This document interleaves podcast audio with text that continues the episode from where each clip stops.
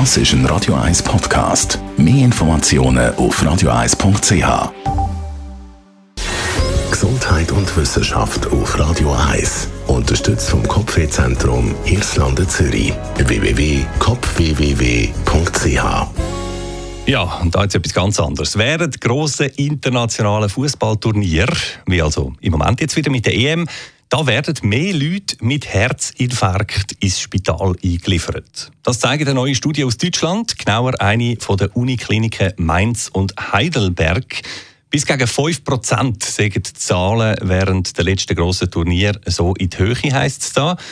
Ist mit anderen Worten Fußball schauen schlecht fürs Herz? Der Frankfurter Kardiologe Axel Schmermund erklärt. Es gibt mehrere Dinge, die dabei eine Rolle spielen. Vor allem natürlich die Emotionalität, die große Aufregung, die da oft mit verbunden ist. Aber auch eine plötzliche Lebensstiländerung. Das macht man sich vielleicht nicht so bewusst. Aber natürlich, wenn man viel Zeit im Sitzen verbringt mit Snacks, die man sonst vielleicht nicht essen würde, mit Alkohol, dann verändert das die Situation auch nicht zum Guten. Also, die Hardcore-Fußball, Couch-Potato-Kampftrinker, für die ist äh, so ein Penalty-Schiessen oder ein Eigengoal dann äh, nicht so eine gute Sache. Entsprechend können wir sein Herz beim Fußball schauen, natürlich aber auch entlasten und schützen, wenn man eben nicht noch fünf Bier und zwei Säcke Chips isst, sagt der Kardiologe Schmermund. Und es sagen natürlich auch nicht alle Fußballfans gleich gefördert. Schon eher Fans, die vielleicht eine Vorerkrankung haben, die schon einmal etwas am Herzen hatten die älter sind und Risikofaktoren haben, also starkes Übergewicht, hohe Cholesterinwerte, Raucher.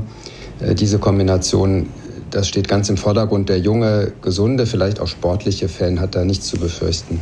Also gut, nehmen wir mal so mit. Und in der Schweiz sind wir ja sowieso einiges sicherer als zum Beispiel in Deutschland. Ich meine, in dem die Schweizer Nationalmannschaft ja vermutlich früh ausscheidet an der EM, müssen wir uns dann in weniger Spiel aufregen. Die Leistung der Schweizer ist also sozusagen eine Gesundheitsmaßnahme.